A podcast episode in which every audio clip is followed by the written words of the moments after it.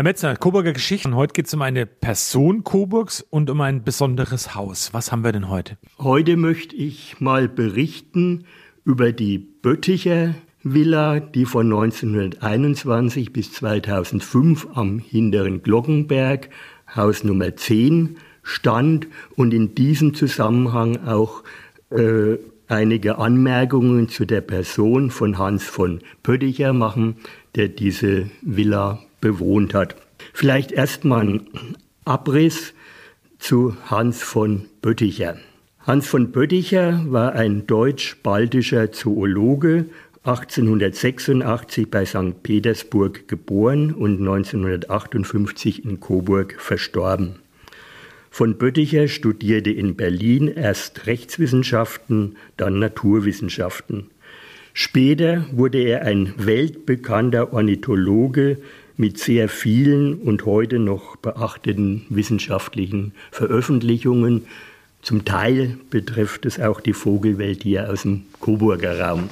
Böttichers Leben war eng mit Zar Ferdinand von Bulgarien verknüpft, der ja aus der katholischen Linie des Herzogshauses Sachsen-Coburg und Gotha stammte. Zar Ferdinand von Bulgarien musste nach der Kapitulation Bulgariens 1918 nach dem Ersten Weltkrieg abdanken und ging nach Coburg ins Exil. Hier lebte er im Bürglersschlösschen und in der nach ihm benannten Zahnvilla im Hofgarten die ja bekanntlich 1969 äh, abgerissen wurde für den Bau des DSZ. Auch das DSZ ist ja inzwischen Geschichte und dort ist eine Wohnanlage gebaut worden, die aber, was den ehemaligen Bau des DSZ betrifft, ich sage mal noch nicht vollendet ist. Während des Zweiten Weltkriegs wohnte Zar Ferdinand von Bulgarien überwiegend auf seinem Schloss in St. Anton in der Slowakei, weil er wohl nicht ganz einverstanden damit war, was hier in Coburg im Dritten Reich abgelaufen ist. 1948 ist Zar Ferdinand von Bulgarien in Coburg verstorben und in St. Augustin in der Gruft beigesetzt. Hans von Pötticher war auf Intervention von Zar Ferdinand Direktor des Zoologischen Gartens in Sofia, also der Hauptstadt von Bulgarien, geworden und unternahm als Ornithologe zusammen mit Zar Ferdinand von Bulgarien, der ebenfalls Vogelkundler war, Expeditionen nach Ägypten, Abessinien, Brasilien, Argentinien und Chile und später nochmals nach Afrika, in das Gebiet der heutigen Staaten Kenia, Uganda und Tansania.